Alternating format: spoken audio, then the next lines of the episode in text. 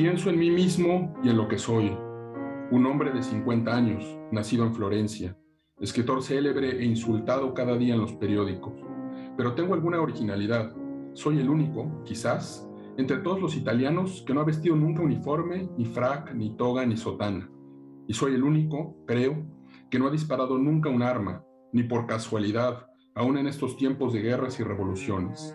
Nunca he matado, ni pájaros, ni conejos, ni hombres. Y no soy nada, ni caballero, ni comendador, ni académico, ni siquiera ciudadano de honor o presidente honorario. He habitado en la gran ciudad de París y en el ínfimo Bulciano. Me he encontrado en medio de algaradas, revoluciones y guerras. He frecuentado la sala de operaciones y el hospital en Turín.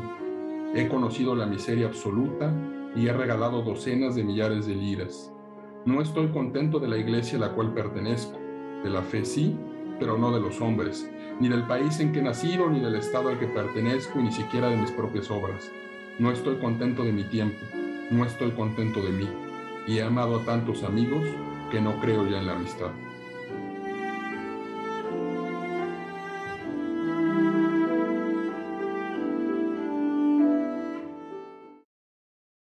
En esta ocasión vamos a hablar de Giovanni Papini, un escritor que no deja a nadie indiferente, desconocido para muchos, un escritor que no se andaba con rodeos, con miedos, ni le importaba decir las cosas tal cual son. Un apasionado de la verdad. Vamos a abordar hoy temas polémicos y revisaremos textos que para un oído posmoderno, es decir, un oído hipersensible, delicado en el mal sentido y acostumbrado a cerrarse ante cualquier incomodidad, resultarán políticamente incorrectos, por no decir abiertamente ofensivos. Pero no solamente para ese oído, también para el oído de creyentes, para el oído de gente atea, para el, oído de gente de todo tipo de ideologías. Em, Giovanni Papini. Y para hacerlo, me acompaña Alfonso. ¿Cómo estás, Alfonso?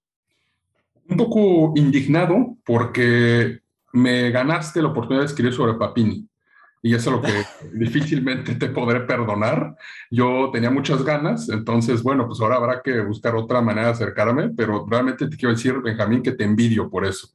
Eh, bueno, no, no, no fue exhaustivo mi texto, ahí sí puedes entrarle por otros ángulos y, y bueno, eh, te lo agradezco de todas maneras, esa envidia es, es de la buena. Esa envidia de la buena. Y también, por supuesto, nos acompaña José Antonio Terán. ¿Cómo estás?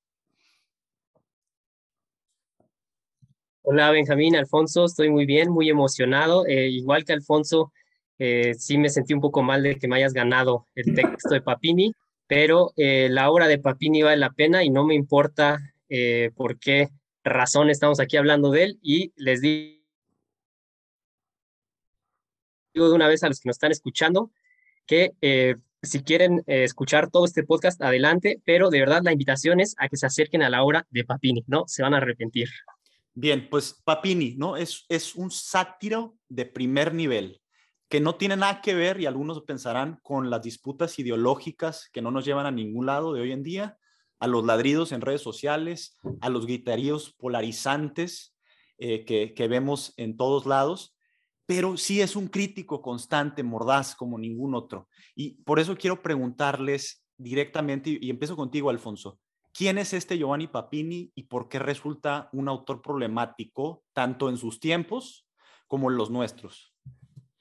Eh, este, Benjamín y, Terán, eh, y eh, apreciable público que nos escuchan, pues nuevamente nos encontramos frente a un, un, personaje, no solo es escritor, es un personaje en el mejor sentido de la palabra, al mero estilo de Nur Hamsun, de Mir Shaliade, con autores en los que hemos hablado de otra, en otras emisiones. Eh, es un autor problemático porque en una época que está habituada a um, personalidades, em, digamos, un tanto homogéneas, eh, enfrentarse a un ser humano contradictorio como Papini resulta eh, sumamente eh, ¿cómo, lo, ¿cómo, lo, podré decir? Este, molesto, molesto, como, como este, incierto, ¿no? Hay una incertidumbre, ¿cómo me acerco a este enigma que es Papini? Yo quiero eh, iniciar o sea, esta contradicción de, de, Papini con dos citas que creo que además de esta entrada del diario que leí al inicio, me parece que dejan muy claro a qué nos estamos, a qué a, este, persona nos estamos acercando. En el 22 de noviembre de 1946, después de la Segunda Guerra Mundial, con una Italia rendida, anota en su diario eh, Giovanni Papini, los católicos me hostigan porque he amado el Evangelio, los antifascistas me persiguen porque he amado Italia. Siempre sucede así. El amor por las cosas grandes atrae el odio de los pequeños. Y en otro proyecto que nunca cobró forma, llamado Diccionario de los Cínicos, se atrevió a definir al hombre como un gargajo del pene vomitado con retardo por la vulva. En ¿Esto en qué año fue? En, 1946, en el mismo año. Entonces, eh, pues sí, es, esas dos citas creo que resumen muy bien a Papini, eh, para abrir boca. No sé cómo lo ves tú. O lo vean pues, pues, pues, mira, ya con estas dos tenemos como para espantarnos. Yo ya casi te censuro, pero quiero ver qué dice Terán. Yo quiero destacar esto de lo contradictorio, porque justo en una época eh, tan, tan polarizante que vivimos, todo se ve como de blanco y negro, entonces buenos y malos, etcétera. Y así como eh, hablamos alguna vez de Isaac Bashevis Singer y sus personajes eh, que cambian de idea de un momento para otro, creo que Papini es constante en su pasión, en su búsqueda de la verdad, pero eso mismo lo lleva a contradicciones que pues caen muy refrescantes para nuestra época. Eh, ya lo veremos, eh, usa eh, la sátira para ridiculizar a todos los grandes pensadores y artistas de su época y de verdad que cuando lo lean, de repente sí se van así como hasta espantar, van a decir, es posible que se diga esto y, y por eso vale la pena. Entonces, contradictorio al 100 este Papini.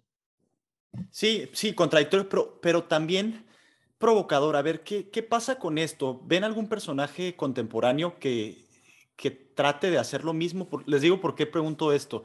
Creo que todo mundo en, en redes sociales, los, los, famosones, ¿no? los que andan por ahí ganándose los retweets de la gente, eh, tienen una característica satírica generalmente, ¿no? Tratan de exponer la, la, a la sociedad, pero ya leyendo a Papini, creo que nos damos cuenta de que justamente estamos acostumbrados a una sátira muy burda, muy, muy sencilla y que sí, a veces puede ser chistosa, que se ven los memes, por ejemplo, pero no sé si ustedes traigan en, mente a alguien que esté fungiendo el rol de Papini hoy en día o si de plano nuestra sociedad ya está en un estatus en el que sería incluso intolerable una persona así, ¿no? En la que, no, no se le daría foro, no se le daría espacio.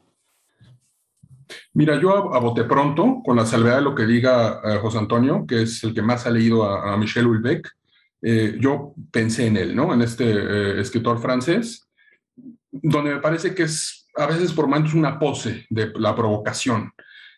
Sin embargo, no creo que llegue a, los matices que tiene Papini, porque finalmente en, en Papini la provocación no es resultado de una pose o de una imagen que quiera proyectar, sino es el reflejo de una búsqueda humana eh, por una serie de, cuestiones trascendentales. La búsqueda de Dios, la búsqueda de la identidad, la búsqueda del de, eh, Padre, la búsqueda de los mitos.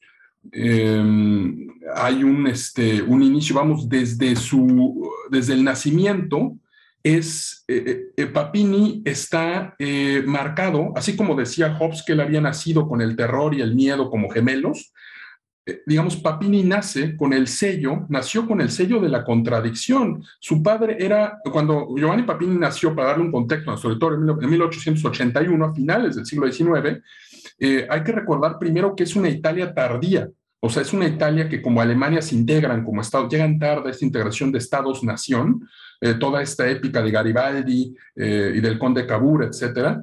Eh, pero el 9 de enero, cuando da, o sea, llega a ver la luz Giovanni Papini, ya viene marcada por la contradicción. Su padre, Luigi Papini, era ateo republicano y ex-garibaldino.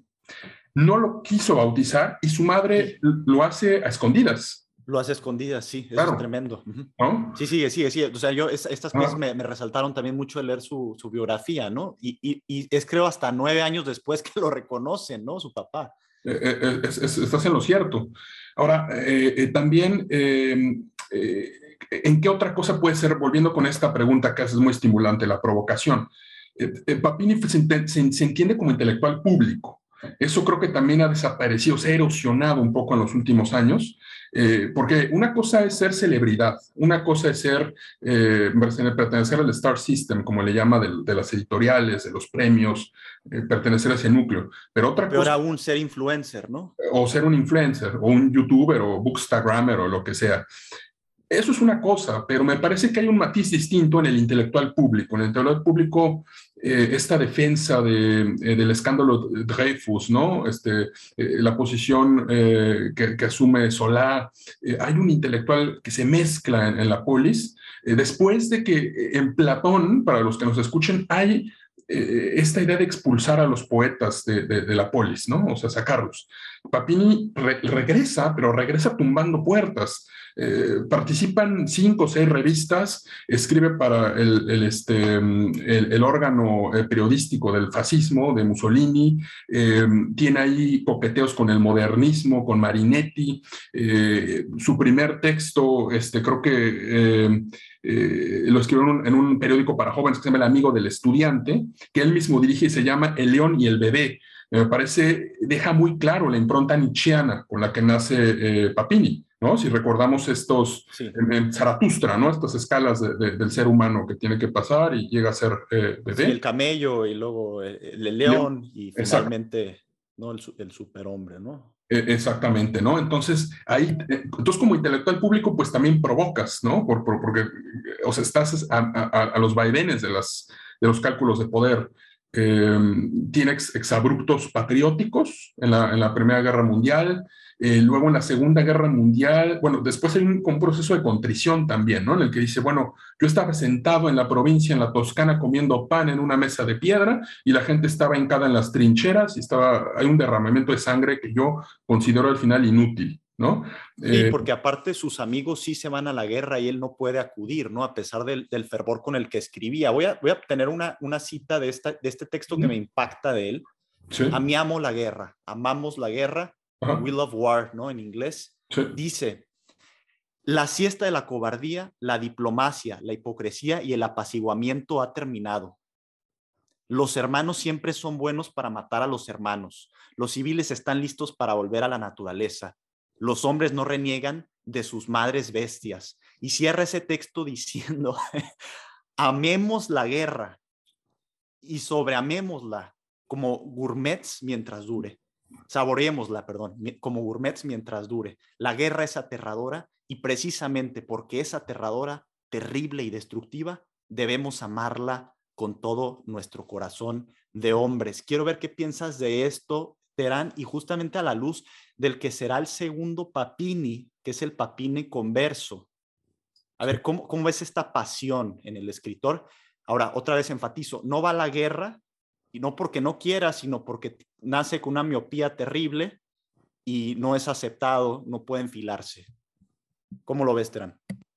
Sí, ahorita con la pregunta que hiciste, yo la verdad no veo a nadie, o sea, ningún escritor, eh, ni siquiera a, a Welbeck, tal vez, em, eh, con esta como, como honestidad eh, satírica de Papini porque siempre hay que ver eh, qué hay detrás, porque como, como dijiste, hay miles de comentaristas y, y eh, de derecha, de izquierda, pero siempre hay una recompensa detrás.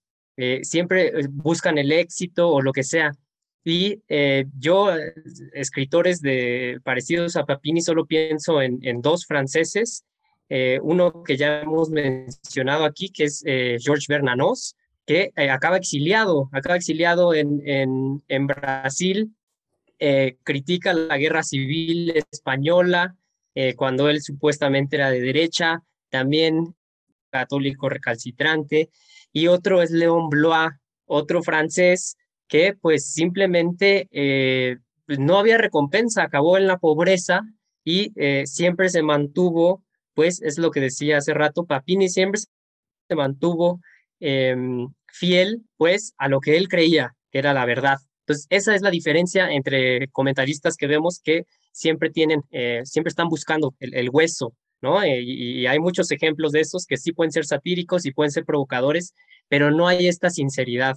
Sí, que eh, Papini no le podemos tachar de eso, porque de hecho por su talento en numerosas ocasiones se le ofrecen plazas académicas, la dirección de centros de estudios y rechaza generalmente estos puestos. Si llega a aceptar uno, eh, me parece ya más adelante de su vida, que es el de, eh, creo que es un centro de estudios del renacentismo, pero eh, en general Giovanni Papini se, pone un poco al margen de como de, esto, de estas prebendas que, que da el, poder político, incluso el reconocimiento cultural de los escritores, aunque sabemos, por supuesto, que tiene ahí un flirteo eh, con el fascismo, ¿no? Este, pero, pero vuelvo al tema de la violencia. Entonces, a ver, acabo de decir una cita donde hace una apología de la guerra antes de, de la Primera Guerra Mundial. Estas sensaciones, a ver, cualquiera de los dos, estas sensaciones, estas emociones de viriles, digamos, ¿no? De ser a hombres que van a, la batalla y, que están ahí, que el derramamiento de sangre, incluso hay un fondo, un trasfondo aquí eh, spenceriano y maltusiano de controlar la población, pulsiones, digo yo, que siguen vigentes en algunos eh, eh, misántropos de hoy en día. ¿cómo, las interpretan? ¿Cómo, ¿Cómo las ven en este escritor? A ver, tomo, tomo la palabra, tomo el balón. De entrada, lo que yo diría es que lo hace muy cercano a un escritor alemán que es Ernst Junger, con Tempestades de Acero, que también tiene esta idealización de la guerra. O sea, digamos, en Ernst Junger lo que hay eh, es una celebración de lo que tú dices, Benjamín, de la virilidad, pero sobre todo hay un intento de encontrarle un sentido a una sociedad que después de la filosofía nietzscheana y de Schopenhauer ha caído en una especie de nihilismo. Y es ese nihilismo el que buscan subsanar con el ritual de la guerra, tanto Papini como Ernst Junger. En el caso de Ernst Junger, pues él sí se alistó y él dejó plagado, eh, plasmada sus impresiones en sus diarios y en esta eh, obra monumental que es Tempestades de Acero. Eh, en el caso de, Papini, como tú lo has dicho, no participó y después incluso se arrepiente de haber, sido, haber hecho esta, haber tocado las campanas por ir a la guerra. Eh, entonces yo, yo te diría eso, yo te diría que hay un sentido, hay una búsqueda de sentido. Eh, hay que recordar también que Papini, sus lecturas al inicio, o sea, él se asumía como nietzscheano. Hay un nihilismo furibundo en sus primeros escritos. Eh, entonces, eh, yo eh, lo, buscaría así. Hay que, hay que también este, recordar que es la época de, Gabriel de Anuncio, es la época de este poeta que en Fiume llama a, este, a, la, República de Fiume, ¿no? Entonces, esta idea del poeta que se lanza a la acción, muy muy en tono futurista, eh, eh, me parece que también lo, influye de manera decisiva a Papín. Sí, y, justamente ¿no? E, este, esta vehemencia que vemos en él la reconocen sus, sus contemporáneos, ¿no? Tomaso Galarti Scotti, ¿no? Eh, es un amigo de él, le envía una carta diciéndole que de este ateísmo enojado que tenía Papini, este nihilismo que bien señalas, directamente vinculando con Nietzsche y los pensadores de entonces, tarde o temprano le conduciría a una conversión, ¿no? Y, y, en efecto sucede, ¿no? Entonces, eh, quiero, quiero aprovechar esta, esta jugada que me das para preguntarte directamente a ti, ¿no? De, las lecturas que traes, eh, que hiciste recientemente, a ver qué, qué, qué, encontraste ahí. Me parece que eran, eh, recuérdame, es un hombre acabado que escribió en 1913. Y segundo nacimiento. Segundo nacimiento. Segundo nacimiento. ¿Qué onda ahí? ¿Qué ves? Mira, eh, este hombre acabado me parece que lo escribió a los 30 años, Papini. Es una autobiografía de un personaje para mí con delirios de grandeza. Eh, eh, digamos, en las primeras páginas lo que hay es un elogio de los libros. no, dile, dile, dile, lo que ibas a, ibas a hacer una intercepción. No, no, no, nada, nada, nada, estoy, estoy nada más emocionado. mira, no, no, lo mencioné ahorita con esto de lo contradictorio, pero me parece que es un rasgo fundamental para entender a Papín, su fealdad física. Y con este, fealdad física no me refiero yo a, a un, este, digamos, un, juicio mío, ¿no? super, del superficial, eh, sino me refiero a, en una, a sociedades en las que generalmente prima una idea de la belleza, ¿no? Entonces, Bapini estaba lejos de ser esta, este eh, ideal de la belleza mediterránea, ¿no? O sea, no, no lo vemos ahí, no vemos al dandy, este, como este personaje Gambardella, ¿no? Entonces, eh, eh, ahí hay una cosa interesante porque acuérdense, por ejemplo, los que nos están escuchando, que Nietzsche hace una crítica demoledora a Sócrates. Y, y, la crítica que hace Sócrates es que Sócrates empieza a racionalizar una antigüedad clásica que le daba un valor a la intuición en los mitos arcaicos. Entonces, con esta racionalización de Sócrates, eh, cambia, es el crepúsculo de los ídolos, me parece. El, problema de Sócrates, creo que así, así lo, lo, ha llamado. Y em, e, e, el tema aquí es, o sea, Nietzsche dice que Sócrates era feo por dentro y por fuera.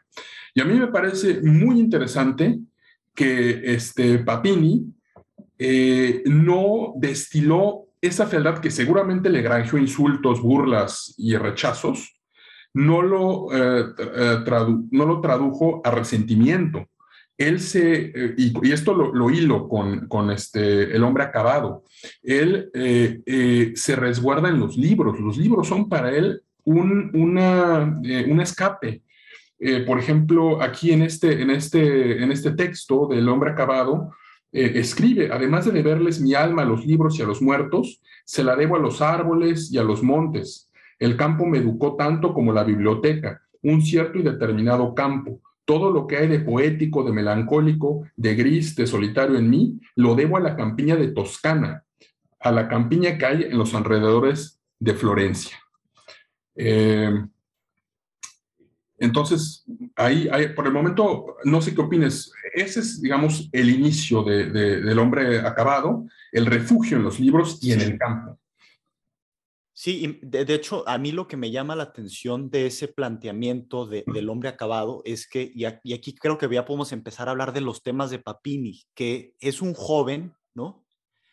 Que eh, ambiciona eh, hacer algo, algo trascendente, creo, a través del arte. Si, aquí corrígeme, porque también ya hace tiempo que no, no tocaba esta obra, pero eh, vemos la pretensión justamente fallida del planteamiento nietzscheano en, en su propia vida, ¿no?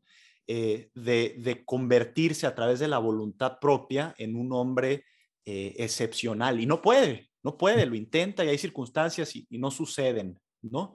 Entonces, eh, eh, llama la atención que lo escribe tan joven y al mismo tiempo eh, te habla de, una, de un envejecimiento de su espíritu, ¿no? Creo que es lo que veo a través de esta obra. No sé qué hayas visto tú, aparte de que el hombre acabado que, que, actualmente es, es, José Antonio aquí batallando con el Internet, ¿no? Este Él es el verdadero hombre acabado de esta conversación. Sí, hombre. Ah no, estábamos, este... ¿Cómo, ven? Eh, justo hablando de Papini y, mi internet me... Eh, sí, este, eh, mira, el hombre acabado o el, enfermo de Europa, ¿no? Como decían también de algunos países, antes de que, de que Terán ojalá pueda vencer a los bits y dejarnos algo, quiero decirte en tu, en tu pregunta, este Benjamín, que a ver, hay un cambio de tono interesante en El hombre acabado y el segundo nacimiento. El segundo nacimiento lo escribió después de la guerra. Y el segundo nacimiento es un tono, eh, eh, el hombre acabado es el tono precoz, como dices, del escritor que quiere ser grande, que se ha fijado un, destino eh, olímpico. habla de las ideologías, habla de las influencias, habla de la pobreza del positivismo, que él entiende que es la ideología reinante en la Italia que le toca nacer. Y en el, en el segundo nacimiento se detiene en la cruz de términos que está cerca de la cabaña donde vive la Toscana. Se detiene a mirar el reflejo del sol toscano en la mesa de piedra, en el aceite de olivo y en el, en el vino. Se detiene a, a mirar el, acto de, de, la comida como un sacramento y se detiene eh, en una serie de, de cosas de la belleza, digamos, de los pequeños detalles. O sea, el impulso del hombre acabado yo lo siento eh, volcánico, lo siento, eh, eh, digamos, el hombre de la acción, el hombre comprometido, el poeta hacia adelante, de anunciano. Y en el segundo nacimiento siento más bien, como dices, un envejecimiento en el mejor sentido de la palabra, ¿no? Este, como madurez, digamos. Una madurez, este, pero una madurez que lo lleva, no lo lleva necesariamente a jurar de todos los ideales iniciales, sino lo lleva a eh, refinar sus reflexiones. Porque ya en este libro, el del hombre acabado, hay una eh, elogio a la Toscana, a la provincia, y hay un cierto desprecio por la ciudad. Y, si bien aquí lo expresa de manera casi como de panfleto o manifiesto, en el segundo nacimiento lo deja destilar como los buenos vinos y extrae de la barrica unas imágenes más, más este, eh, bellas en términos estéticos. Sí, y fíjate que eso me hace pensar justamente en, esta, en esta obra que tiene que eh, se llama Exposición Personal, la escribió en 1941. Allí viene una narración que es famosa, se llaman Soliloquios de Belén, y narra pues toda esta, esta experiencia, ¿no? Que, es, que todos sabemos desde niños de, de José, María y Jesús, este, peregrinos tomando, pidiendo posada pero muestra una sensibilidad que yo, por ejemplo, no veo en algunas de sus obras como eh, Gog, por supuesto, y, ni tampoco en algunas posteriores, como El libro negro, ¿no? que es la continuación de Gog, eh, donde desde la oscuridad, desde la oscuridad, desde el cinismo, los personajes, porque en esta, en esta obra vemos que habla, por ejemplo, el, el, el, el dueño de la posada que no les quiere dar habla la matrona a la que acude José, que esto no viene en la Biblia, pero que el, autor lo toma, ¿no? Debió haber ido José con una matrona para ayudar a María, cómo reniega porque la despiertan en la noche, ¿no? Eh, toma el, discurso de un, de un eh, campesino, perdón, de un, este, se me fue el nombre de los, no, de un pastor, perdón, de un pastor que se queda atrás y, este, reniega porque los demás, sus compañeros, se han ido a ver a este supuesto rey que acaba de nacer. Y entonces, en todas estas voces cínicas, negativas, eh, este, eh, digamos, es, es, es, eh, ves la oscuridad del ser humano, resalta justamente la belleza de lo que está aconteciendo en ese nacimiento pobre del niño que nace en el pesebre, de, de, la, de, la, de la Virgen que es madre, eh, de, José, el, eh, que lo plantea como un anciano, que esto no está comprobado eh, en los estudios de que haya sido necesariamente un hombre mucho más viejo que María, pero hay, hay, hay tendencias que dicen que sí, en fin, resalta esa belleza que después manifestará a través de la voz del burro, del burro que está presente allí en el nacimiento, ¿no? Entonces, esta sensibilidad, me parece, y coincido contigo, se va desarrollando en la, en la obra de Papini. Primero, el joven apasionado que, que en búsqueda del sentido, por decirlo eh, a, modo de Víctor Frankl, ¿no? En búsqueda de sentido, eh, va persiguiendo eh, las verdades y luego encuentra cierta sensibilidad después de experiencias históricas tremendas como la, Primera Guerra Mundial y, después la, la, Segunda. ¿no? Este, y, ahora sí, quiero entrar a, allá temas de, de, Papini, porque ya definitivamente perdimos a Terán, entonces nos lo vamos a echar este partido tú y yo. A ver, si, este a ver si ahorita regresa, pero venga. Ojalá regrese. Ajá. Este, sí. Pero mientras, entremos mientras vamos a a un tema este, ya, ya, ya no tanto en los tintes literarios ni en la vida de Giovanni Papini en sí, sino ya de sus mensajes para hoy. Lo veo yo, a ver si coincides, como una especie de profeta contemporáneo eh, que hace una radiografía del estado espiritual en el que estamos. De hecho, eh, uno de tus, eh, estos, de, de, tus, no, no, no, no, bueno, retomo, uno, uno de los no, no, recuerdo cuál es el nombre, iba a decir uno de tus autores eh, preferidos, predilectos. De cabecera, amigo De cabecera. Sí, de cabecera. Este, estoy, perdiendo el nombre, eh, pero lo, que era amigo de Papini y decía que él era una especie de taxidermista de los espíritus. Eh. ¿Con quién estás haciendo? ¿De quién? Uno de, los grandes autores alemanes que, que, estás usando en tu tesis. A ver si Carl Schmitt, este, Hans Junger, em, este, ¿quién, ¿quién, podrá ser? Pero bueno, eso del... Bueno, en fin, es, es, era amigo de... del alma... que decía que... Era, que era un taxidermista de los, de, de, del espíritu, ¿no? Y, y, esto lo veo en Gog, ¿no? Donde se nos presentan los grandes personajes del siglo XX, los próceres del progreso. Vemos allá a Tom Ford, vemos a Mahatma Gandhi, que, estaría eh, difícil ponerlo en esa misma categoría, pero lo hace Papini, y a una serie de personajes monstruosos más que nos expresan en el estado en el que estamos, en esta ambición, esta danza ritual alrededor del dinero y del progreso y de esta tendencia lineal. ¿Cómo ves esa crítica en Papini? ¿En qué tiempo estamos? ¿Seguimos diciendo y diciéndonos socialmente el credo del progreso o ha habido cambios en ese sentido? ¿Cómo ves tú esto?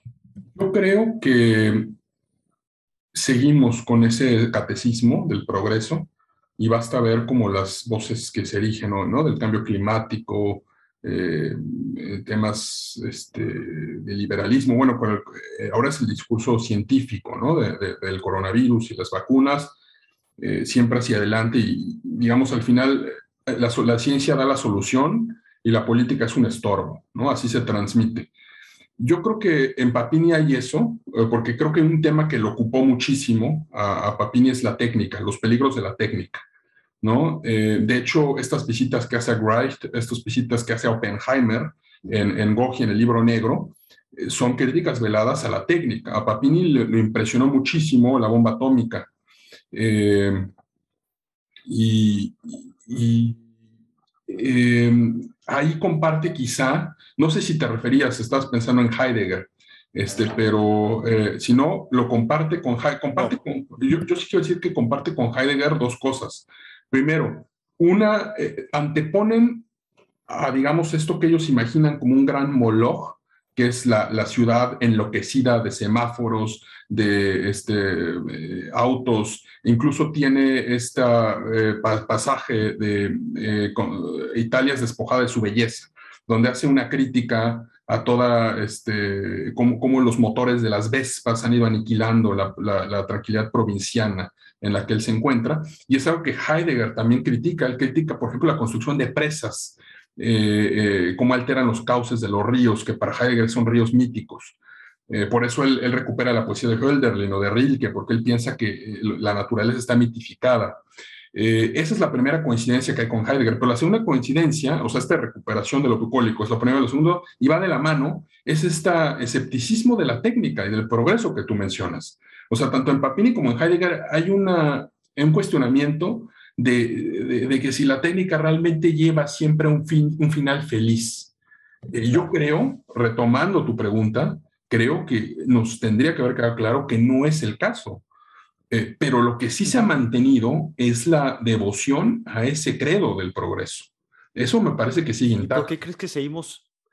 ¿Por qué crees que seguimos ahí? O sea, estaba viendo yo, por ejemplo, esta semana con detalle el tema del, y, esto es aberrante, es realmente aberrante, el tema del metaverso, no sé si has visto algo al respecto. Con esto esta pretensión. Ajá. Zuckerberg, todo esto, esta pretensión de llevar toda la, la, interacción social hacia allá, lo cibernético, eh, visto o justificado como una especie de avance en la conectividad social, que obviamente saltó la, gran parte de, la gente y dijo que es este absurdo, ¿no? Lo cual me da cierta paz. Pero eh, hay también, aunque, aunque haya estas voces, sabemos que gran parte de la sociedad termina incorporando estas tecnologías, ¿no? Eh, ¿Por qué? ¿Por qué crees que sea el, progreso? Y, ahora, ya, ya me acordé del autor, discúlpame, y cometí el error de pensar que era alemán, es, búlgaro, Mircea Eliade. Mircea Eliade era amigo de, de Papini. Rumano. Es, rumano, perdón. Pero, este, eh, pero es, este, es quien se refería a ir como un taxidermista del, del, espíritu. Eh, y, en, y, y, te pregunto entonces una cuestión doble, ¿no? Por un lado, ¿por qué crees que seguimos con este rollo del progreso? Eh, Dos, si crees que hay otra, digo, porque es un mito finalmente, pero si hay un mito que pudiera llegar a sustituir este, Sí. no son preguntas sencillas, ¿eh? pero ahí te las estoy dejando. Y dos, quiero pasar y a ver si ya Teran está ahí para, para, para contestar al tema de la egolatría. Voy a dar una cita y a ver si entramos con eso mismo, porque me parece que progreso y egolatría están directamente ligados. Entonces, ¿por qué seguimos ahí? Yo, yo creo que hay una necesidad siempre de explicar las cosas. Eh, este eh, pensador eh, alemán, este sí alemán, Hans Blumenberg, él eh, mencionaba en su libro sobre los mitos que el hecho de que los planetas tengan estos nombres, Júpiter, Neptuno, eh, cuando todavía Plutón se, consideraba planeta, eh, Mercurio, etcétera, obedece a una actualización del mito. Es decir, la ciencia avanza y conoce o descubre o mira estos planetas, pero el que les demos el nombre de mitos, de dioses míticos, tiene que ver con que queremos explicarnos, que hay una porción siempre de la realidad que la, el logos, el logos entendido como la ciencia positiva ilustrada, no alcanza a atajar del todo. Y es entonces cuando salen los mitos al rescate. Y los mitos, con su buena dosis religiosa, que están ahí para resolver las preguntas esenciales, como pensaba Carl Jung, ¿no? Esta idea de que hay una serie de, de, de, situaciones en la vida del ser humano que no podemos eh, aprender cognitivamente, como el miedo de la muerte, eh, como las pérdidas, como eh, el nacimiento, el origen de la vida. Entonces hay un proceso de arquetipos para hacer accesibles o hacer tangibles, hacer este, cognoscibles esos puntos ciegos, ¿no? Entonces creo que esa necesidad no va a desaparecer. Y, y todos estos eh, autores como Papini, como Heidegger, creo que hay una modestia en ellos, un reconocimiento de que tenemos que contar con esta, esta parte de los mitos, ¿no? Y la, la otra pregunta que me hacías, la doble, es, me decías, eh, ¿por qué crees que esto no ha, no ha desaparecido? Pero me, me, me hacías otra pregunta. Sí, sí, sí, te, te preguntaba si veías otro mito que pudiera llegar en todo, en todo caso a sustituir al del progreso hoy en día. Es una pregunta, yo sé que es de, de locura, ¿no? Pero, pero a lo mejor has pensado algo. No, Y- bueno, dime, dime. Y, y nada más quiero agregar algo al tema de los mitos, ¿no? En, en la línea de, de Carl Jung, Ujú. eh, también no pensarlos necesariamente como planteamientos que hacen algunos autores, ¿no? Pues eso iría eh, equivocado, sino simplemente, o al menos así lo entiendo yo, como esta, eh, como este conocimiento colectivo que emana de, una, de, la, de las profundidades, diría, diría Jung, del, del subconsciente, Sí. este, y, y de repente nos explican Sí. muchas de, las, de, de las formas de comportamiento que, que vamos llevando, ¿no? Entonces, ¿ves algo más emanando a través de esta, de esta corriente? O sea, de- de- en nuestros tiempos, ¿ves otro, otro mito? Por eso te lo, te lo pregunto, ¿no? Si crees que, que vamos a vivir y morir atados al, al tema del progreso. Yo, yo creo que, eh, digamos, eh, otra, otra observación de otro este, autor alemán, que es Odo Macquart, él hablaba del término de el polimito, ¿no? Y él hablaba de, de- de- de que hay muchos mitos siempre, que generalmente cuando un mito se asume como unitario, como el único, que de hecho él, este autor Macquart, lo encontraba en la Revolución Francesa, el mito del progreso precisamente, pues tiende a ser destructivo, ¿no? Porque ese, ese mito tiende como a eliminar los otros eh, mitos subsidiarios o mitos paralelos, pero además de ser destructivo, o sea, eso cada quien puede decidir, ¿no? Yo más O bien sea, este mito tiene una pretensión universalidad, de, de- de hegemónica, digamos. hegemónica y de universalidad, etcétera. Pero y- todos los mitos tienen estas condiciones o no necesariamente. Eh, eh, Mira, yo creo que no necesariamente, porque yo creo que si pensamos en los mitos homéricos, eh, de hecho, eh, podían convivir perfectamente con otros. De hecho, el mito, por definición, es politeísta, porque hay varios, eh, en la Roma antigua había varios altares a distintos eh, dioses, como en el caso de- del mundo prehispánico. Eh, pero esta pretensión, digamos, hay una pretensión, claro, con el, con el cristianismo, del que hablamos en alguna vez con el hombre nuevo, cuando yo hablaba de cómo la naturaleza queda eliminada de su, de su carga religiosa, la piedra, la- una serpiente, por ejemplo, deja de ser un dios y se vuelve eh, una imagen de, demoníaca y que hay que este, enviar a, un rincón oscuro, ¿no? Hay que, hay que este, como apartar. hay además como una idea de, de sí, de, de domeñar a la naturaleza. Pero finalmente, algo que, o sea, la Revolución Francesa propone de cierta manera una como sustitución de esa, de esa religiosidad, pero cae otra vez en esa misma pretensión. Y más allá de eso, de si es bueno o malo, yo lo que quiero hacer, lo que quiero hacer es, ¿es posible? Y yo creo que no. Porque yo creo que incluso hoy, ahorita tu, la pregunta que me haces, eh, junto al progreso hay otros mitos. O sea, pensemos, por ejemplo, en el fundamentalismo religioso de, los, de ciertos países islámicos. Eso, eso creo que sigue este, existiendo y eso creo que no va a desaparecer. Eh, y, yo creo que por ahí iría mi respuesta a tu pregunta, un poco tentativo, un poco el, el, mito del nacionalismo, ¿no? O sea, irónicamente en una época de globalización, donde se nos dice que todo es este, eh, global, etcétera, el ciudadano del mundo. Incluso vemos que eh, eh, ese mito de la globalización, como piensan algunos estudiosos, vive a su vez del mito del Estado-Nación, porque, a ver, para que funcione la globalización necesitamos las fronteras nacionales para que un producto de Amazon se produzca en un lado y en el otro, se, venda y mano de obra barata, ¿no? es México, Estados Unidos. Eh, Telecan. Y eh, es esa división que hace funcionar la globalización se, se, alimenta de mitos nacionales. Entonces, ahí yo creo que hay dos de entrada, ¿no? El mito religioso, eh, a pesar de que en Occidente ya no estemos, este, no esté presente la religión, eso no significa que sea en el resto del mundo así, ¿no? O sea, ahí están los países árabes, ahí están los países, este, ¿Los ves entonces a estos como contendientes permanentes con el mito del progreso o ves algo más como un poco lo que sucede con la dinámica capitalista, ¿no? Que, termina por absorber todo lo que encuentra a su paso o pensando incluso en, en, Don Dalmacio Negro Pavón, en, la hegemonía del Estado, ¿no? que termina por absorber toda forma de, de lo político y no, no, no me quiero extender mucho con esto, pero ¿ves eso mismo en el mito del progreso? Porque creo que sí es, la, sí es una parte fundamental de lo que nos expone Papini, ¿no? Eh, eh, eh, a través de sus personajes. Sí, o sea, ya volviendo a Papini, porque como que nos alejamos, sí, hay, hay, en Papini esa preocupación, esa preocupación por historias únicas. pero además hay una preocupación por la soberbia humana de creer que, que, se, va a poder, se van a poder dominar esas, esas fuerzas. De hecho, el crepúsculo de los filósofos, este, uno de sus primeros escritos, es una toma de conciencia de que van a existir preguntas que no va a poder responder con la filosofía, ¿no? Eso, esa, esa, este, eh, digamos, eh, posición de humildad está presente en Papini.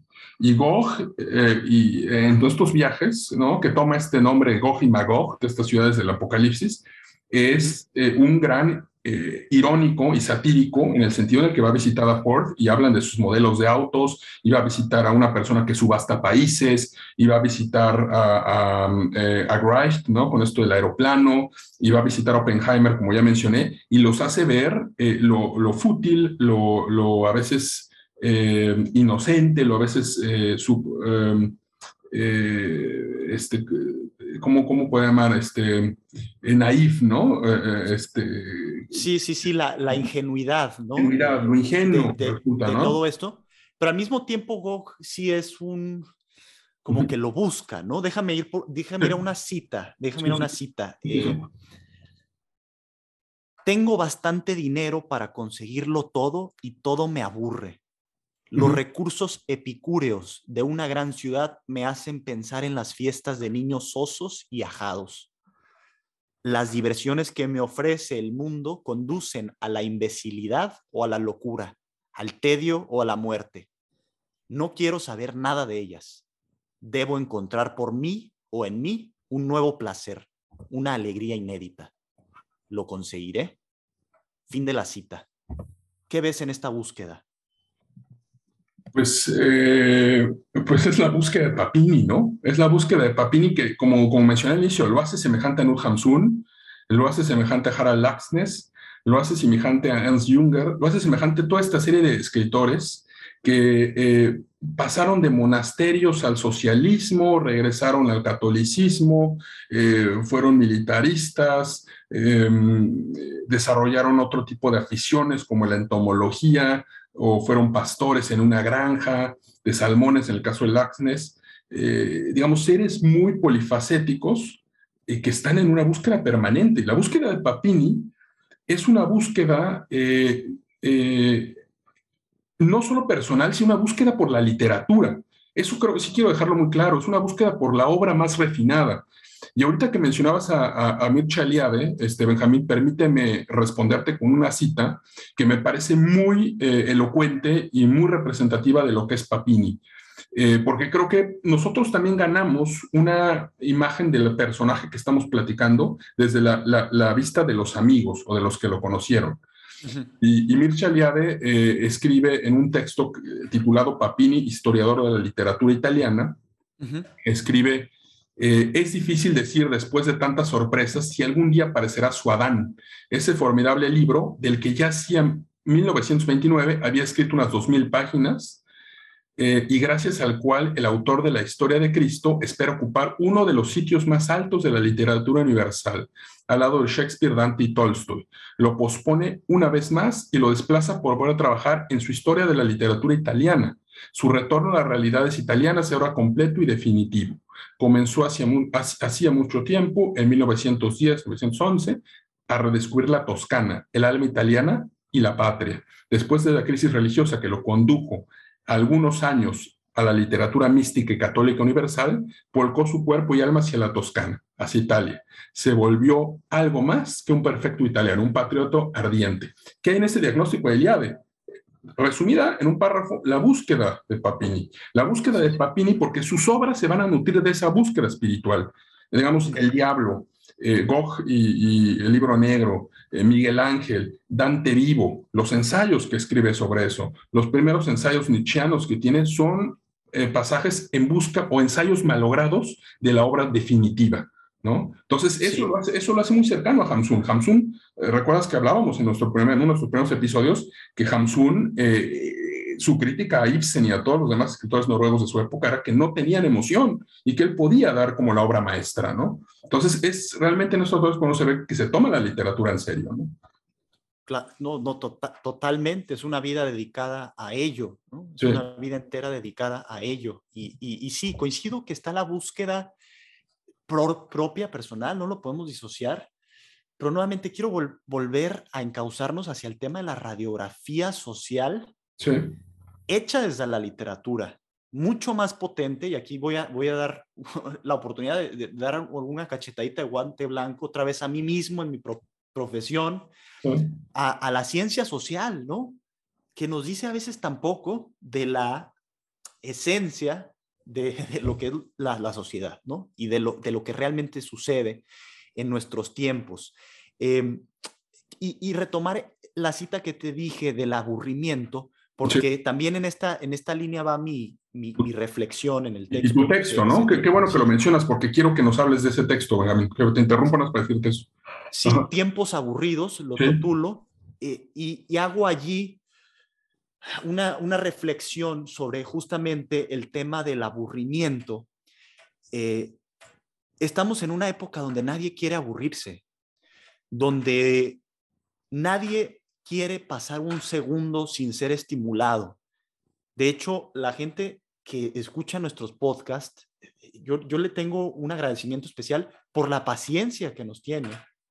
A veces de, desenvolver estos argumentos, justamente porque no son sencillos de, de generar y aparte eh, requieren paciencia y, espera. Entonces, vivimos una época donde no nos podemos aburrir ya por las redes sociales, por los algoritmos que nos ponen eh, en los celulares, eh, ya porque el trabajo demanda una productividad eh, que, es a todas luces idiota, ¿no? En, en, el sentido griego de esa palabra. Y además de ello, creo que es en detrimento de la experiencia vital que vamos teniendo, por varios motivos. Uno, no podremos hacer o plantearnos grandes obras si seguimos en esta dinámica. Justamente este libro que mencionas, Adán, Imposible para un contemporáneo. ¿no? Al menos para un contemporáneo que esté en esta lógica, que no puede aburrirse, ¿no? Sí. Eh, eh, dos, la fragmentación de la atención por todos lados. Eh, producto nuevamente de una huida. Yo diría que es el movimiento inverso a lo que trata de hacer Giovanni Papini con su vida, ¿no? que es una búsqueda ferviente a través de la literatura del sentido de las cosas. Nosotros estamos más bien en una huida social,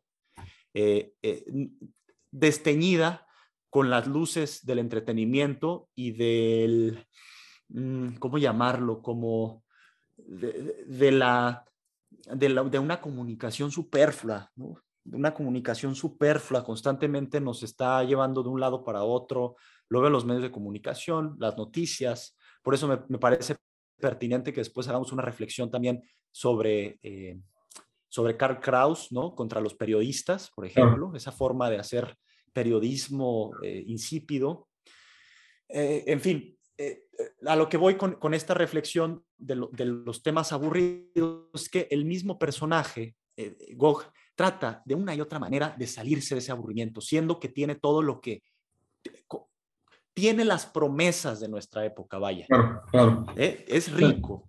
Se le lo que se le ocurra se vuelve realidad no solamente en el plano de lo material y, hedonístico, ¿no? sino también de lo intelectual, del poder, en sus relaciones. Es decir, todas estas falsas promesas que nos repite la mercadotecnia eh, están presentes en este millonario de, eh, descrito por, por, por, Papini en 1931. ¿no? Entonces creo yo eh, que estamos queriendo ser Gog, que estamos tratando de ser este, este demonio, al menos de manera inconsciente, y que terminaremos profundamente insatisfechos si no viramos el, camino.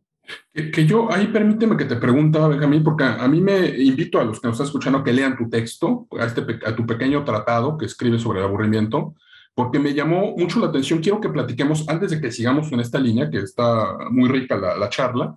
Eh, digo, echo, de menos a Terán, porque tiene muchas cosas que decir, pero a ver si ahorita al final suturamos ahí como su, este, sus opiniones, ¿no? Que lo unimos el video, pero bueno. Eh, a mí me llamó la atención que tú, tú en tu texto dices que el libro estaba abandonado y que no lo hubieras tomado si un amigo no te hubiera dicho, toma, llévate el Lego, ese es bueno. Y encontraste incluso entre las páginas una fotografía del hada. Entonces, a ver, platícame esa experiencia, porque yo te quiero después platicar, sin que me lo preguntes, pero te quiero platicar de cómo yo descubrí a Papini, que también es revelador. Sí, es, es curioso, a mí me pasan estas cosas, supongo que a todos les pasan de alguna u otra manera, pero experiencias inéditas, ¿no? Y una de ellas fue que de repente afuera de mi departamento universitario estaba una caja con libros. Entiendo que alguien la dejó ahí, no supe quién fue nunca.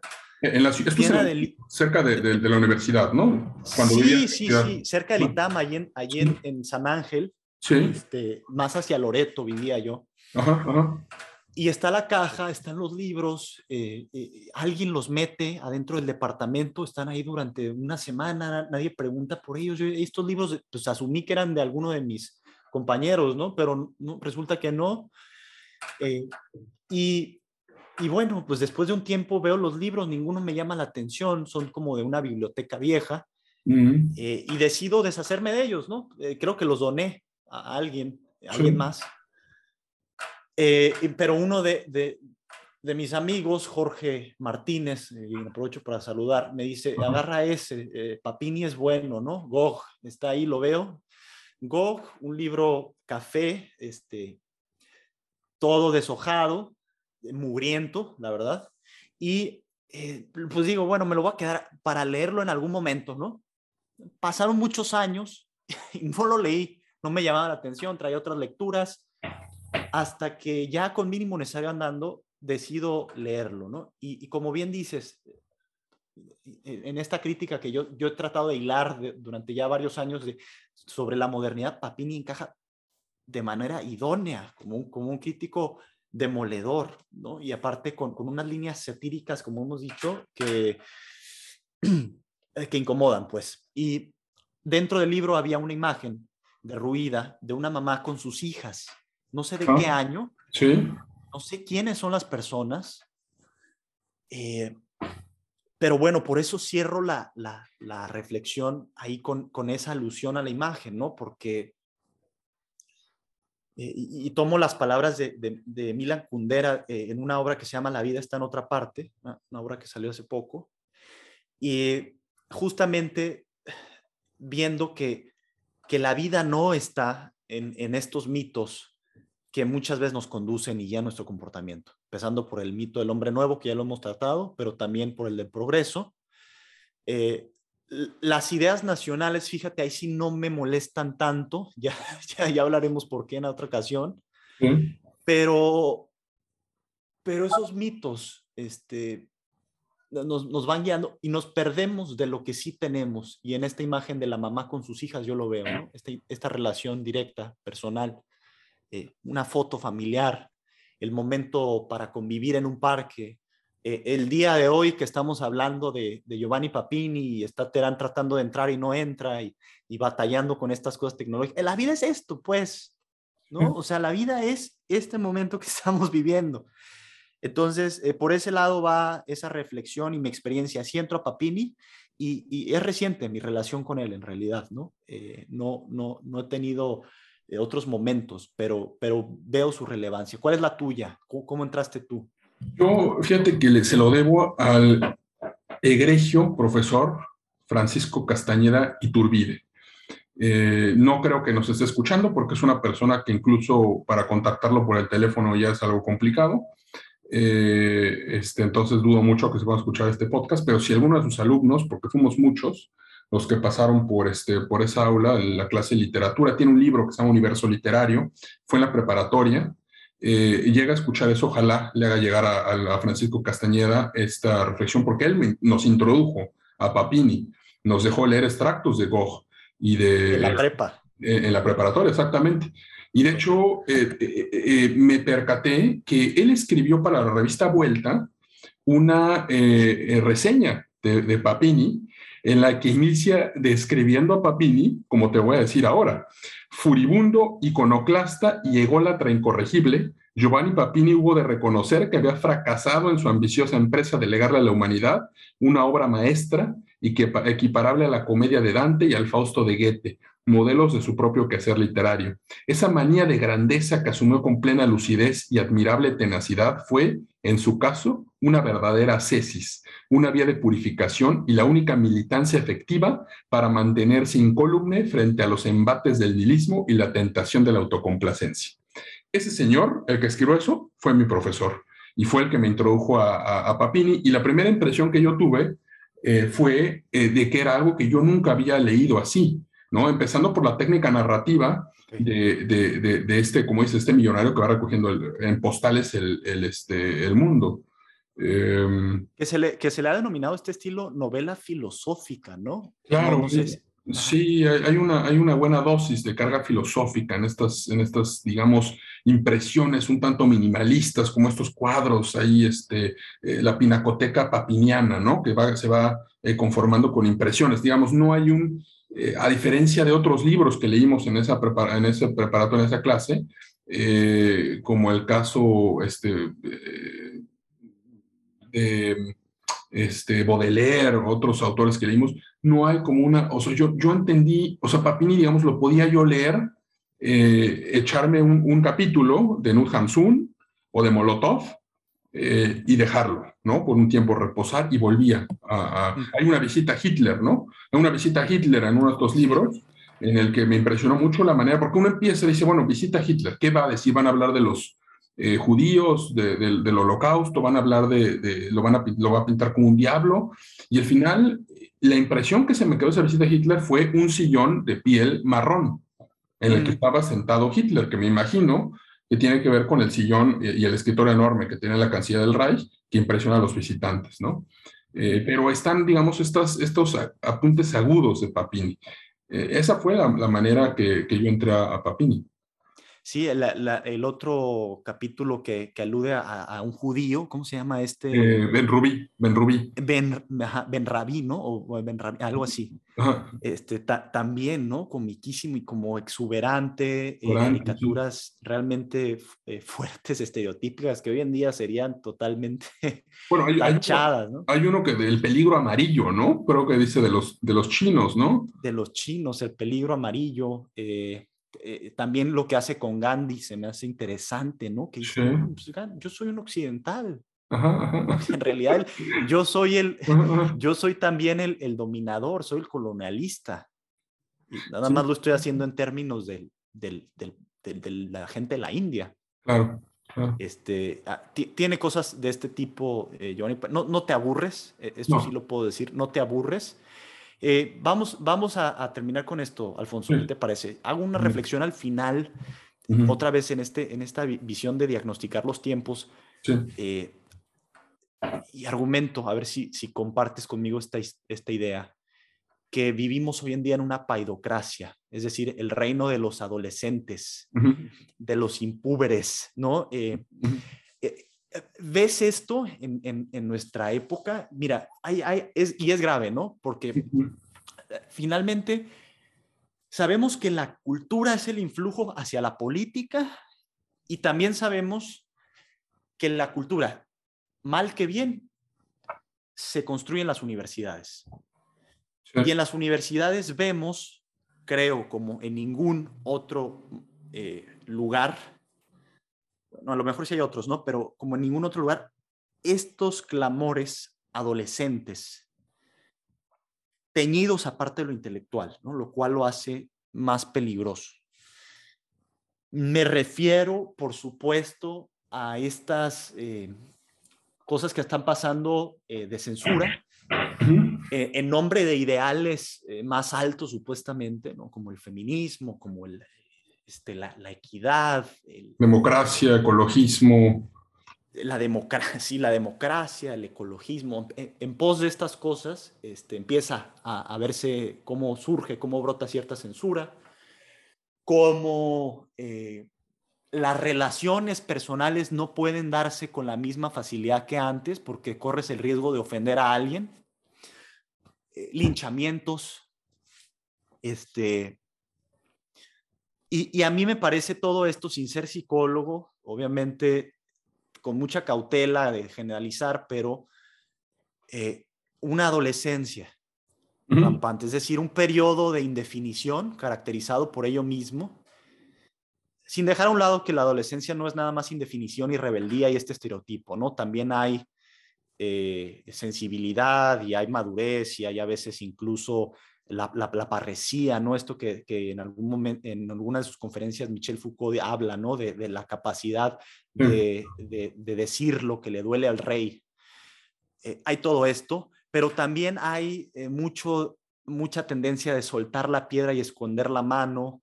Hay eh, tendencias hacia la sintetización, la simplificación de los problemas sociales, no sé, compartes esta reflexión, me estoy viendo mal, estoy tratando de, nuevamente ir un poco en la línea de, Papini, ¿no? Él lo dice en una frase, batir un récord es hoy el ideal de todos.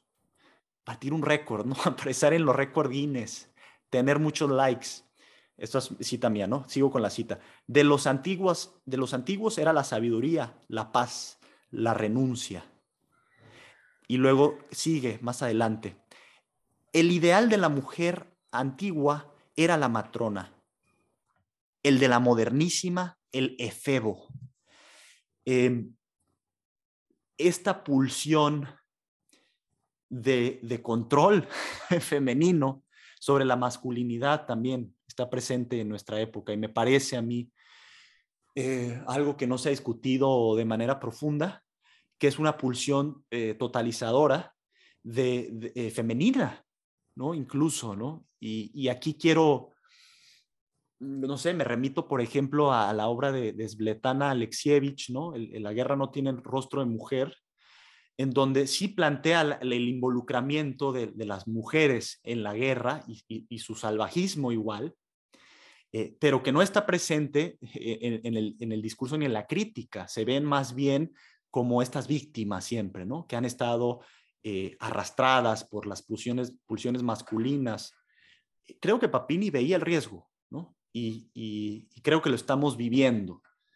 Eh, hay algo griego ahí también, ¿no? En, esto de eh, la, típica historia de, de Edipo, este, en fin, eh, estoy, estoy ya un poco divagando, pero, pero no sé si compartas este diagnóstico. Creo que, que, Papini lo ve.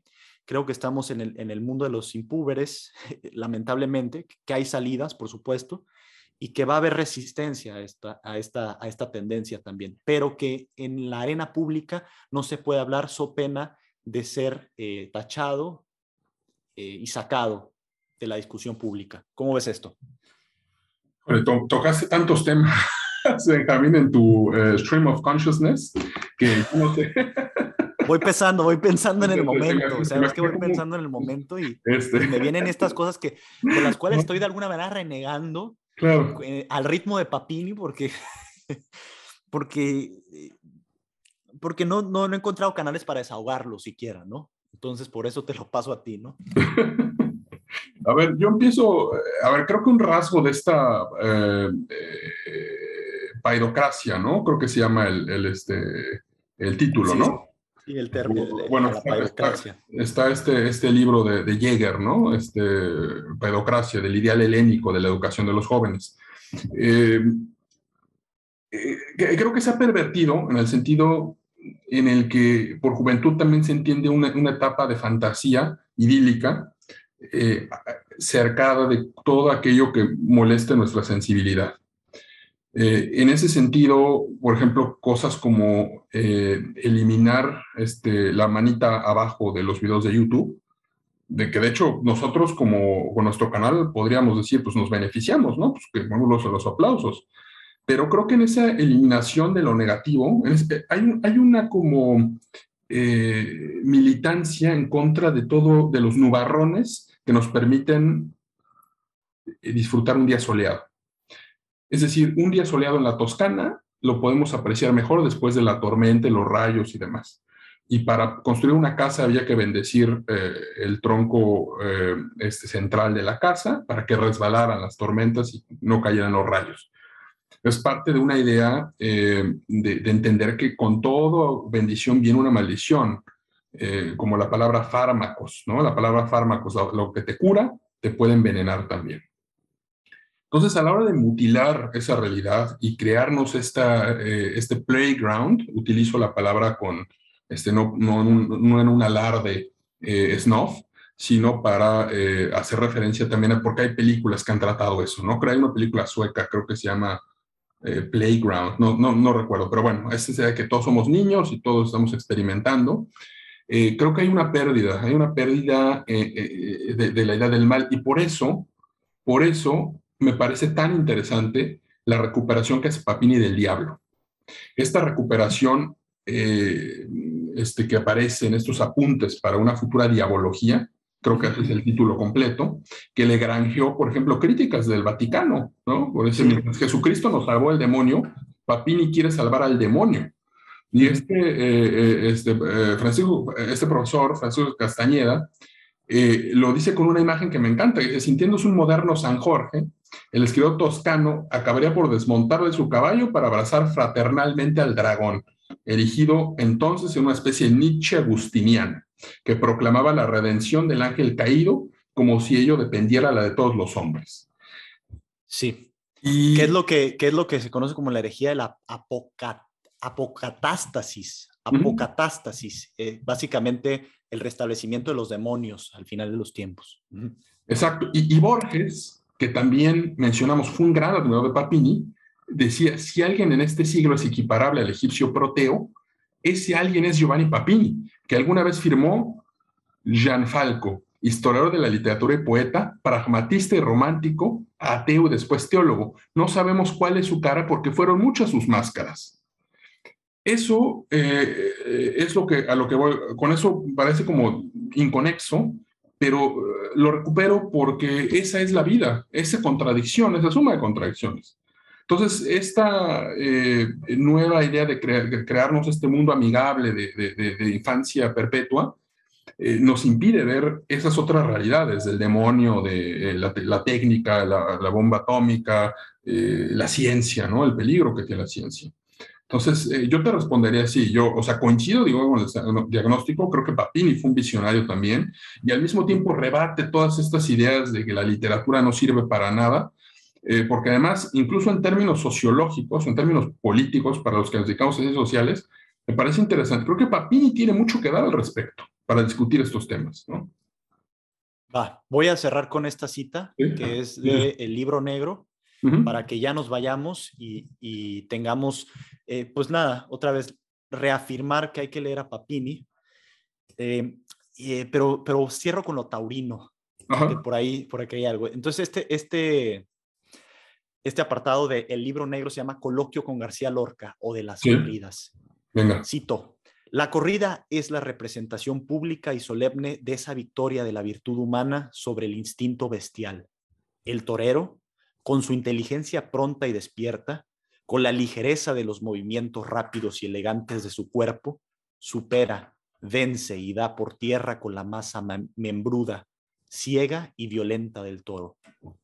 La victoria sobre la bestia sensual y feroz es la proyección visible de una victoria interior. Por lo tanto, la corrida es el símbolo pintoresco y agonístico de la superioridad del espíritu sobre la materia de la inteligencia sobre el instinto, del héroe sonriente sobre el monstruo espumejeante, o si se prefiere, del sabio Ulises sobre el cruel cíclope. Oye, Benjamín, yo no te puedo, no puedo dejar que termine esto, ya que convocaste al orca y al ruedo, al ruedo ibérico, este, con una eh, escritora que me ha volado la cabeza en los últimos tiempos, que es Angélica Lidel, aquí para nuestro público. Eh, que, hizo esta obra eh, que se llama Liebestod. Eh, el olor a sangre no se me quita de los ojos y es una reivindicación del torero Juan Belmonte.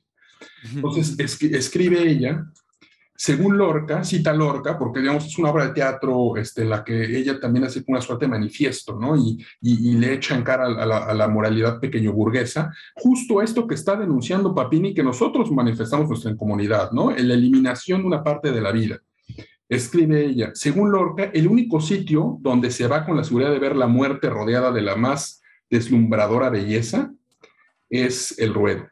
No es para divertirse la fiesta, no es para divertirse, ni siquiera le conviene la palabra fiesta si hacemos caso de Paula.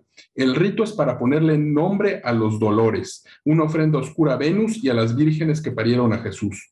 De nuevo, el toreo cumple con la mística al mismo tiempo que con la herejía. Jesucristo y Dionisio se abrazan en altares antiguos según leyes secretas indescifrables. Eso está en el ruedo, eso está en Lorca. El Lorca tenía también esta edad del cantejondo, ¿no? Y del duende, el duende andaluz sí, no, yo creo que definitivamente necesitamos reivindicar como, latinoamericanos esa también herencia que tenemos eh, de, la fiesta brava y la figura del matador, claro. como un arquetipo que puede ser muy útil justamente para hablar de lo masculino hoy en día, ¿no? Voy a cerrar con esta cita de Terán nada más para no dejarlo fuera. Terán en el guion que nos pasa de Papini cierra con esta cuestión. La obra de Papini como shock que nos ayuda a dejarnos de pendejadas y apasionarnos por la verdad, la bondad y la belleza. Sintetizo ahí a Papini, los invito a ir a la reseña, los invito a visitar minimonecesario.com.mx y todo lo demás, y le dejo a Alfonso el último tiro de penalti. Adelante. Menuda responsabilidad la que me eh, dejas, Benjamín. Eh, por favor, lean a Papini. No importa si es el hombre acabado, no importa si es segundo nacimiento, no importa si es Gog o el, el libro negro, por el amor de Dios, por el amor de Lorca, de las Verónicas de Belmonte y la ausencia de Terán, víctima de la técnica de Oppenheimer, lean a Papini. Hasta la próxima. Hasta la próxima. Muchas gracias por escucharnos. Lo que sigue es que te suscribas, que compartas y más importante, que nos envíes una creación propia, sea un texto o un podcast o cualquier contribución que eleve el nivel del debate político y cultural de nuestra época. Te esperamos con todos nuestros contenidos en minimonecesario.com.mx. Hasta la próxima. thank you